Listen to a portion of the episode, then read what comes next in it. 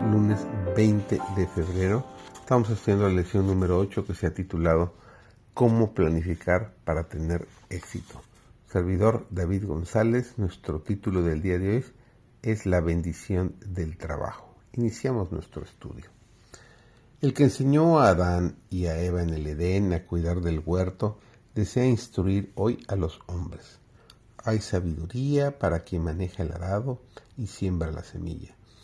Dios abrirá caminos a los que confíen en Él y le obedecen. Sigan adelante con valor, confiando en aquel que les satisface las necesidades conforme a la riqueza de su bondad. El que dio de comer a la muchedumbre con cinco panes y dos pececillos puede darnos hoy el fruto de nuestro trabajo. El que dijo a los pescadores de Galilea, echad vuestras redes para pescar, y que al obedecer ellos las llenó hasta que se rompían. Desea que su pueblo vea en ello una prueba de lo que Él quiere hacer para ellos hoy. Aún vive y reina el Dios que dio a los hijos de Israel en el desierto el maná del cielo. Él guiará a su pueblo y le dará destreza y entendimiento para la obra que está llamando a realizar. Dará sabiduría a los que luchan por cumplir consciente e inteligentemente con su deber. El dueño del mundo es rico en recursos y bendecirá a todo aquel que procure beneficiar a los demás. Necesitamos mirar el cielo con fe. No deberíamos desalentarnos por aparentes fracasos y dilaciones.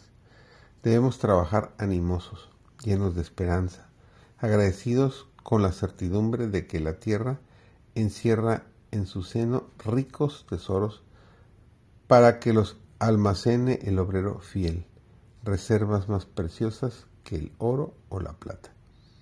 Los montes y collados se alteran. La tierra envejece como un vestido, pero nunca faltará la bendición de Dios, que adereza para su pueblo mesa en el desierto. En el principio el Señor ordenó a Adán que cultivara la tierra. Esta tarea resultó más difícil debido a la transgresión de la ley de Dios. Al pecar el hombre obró contra su propio bien presente y eterno.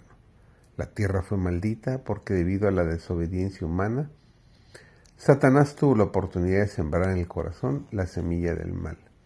La tierra, que al principio producía solo lo bueno, comenzó a producir cizaña y su desarrollo produjo una lucha continua.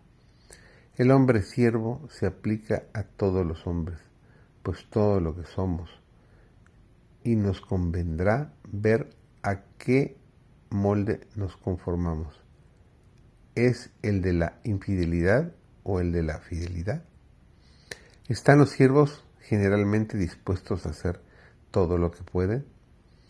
¿No es más bien costumbre prevaleciente deslizarse por el trabajo tan rápido y fácilmente como sea posible y obtener el salario al menor costo posible? El fin no es ser tan cabal como se puede, sino obtener una remuneración. El fin, los que profesan ser siervos de Dios, no deberían olvidar el precepto del apóstol Pablo. Siervos, Obedeced en todo a vuestros amos terrenales, no para ser vistos como los que quieren agradar a los hombres, sino con sinceridad de corazón, con respecto a Dios. Y todo lo que hagáis, hacedlo de corazón, como para el Señor y no para los hombres, seguros de que recibiréis del Señor la recompensa de la herencia, porque Cristo, el Señor, servís. Colosenses 3, 22 al 24. Bendecido día para todos.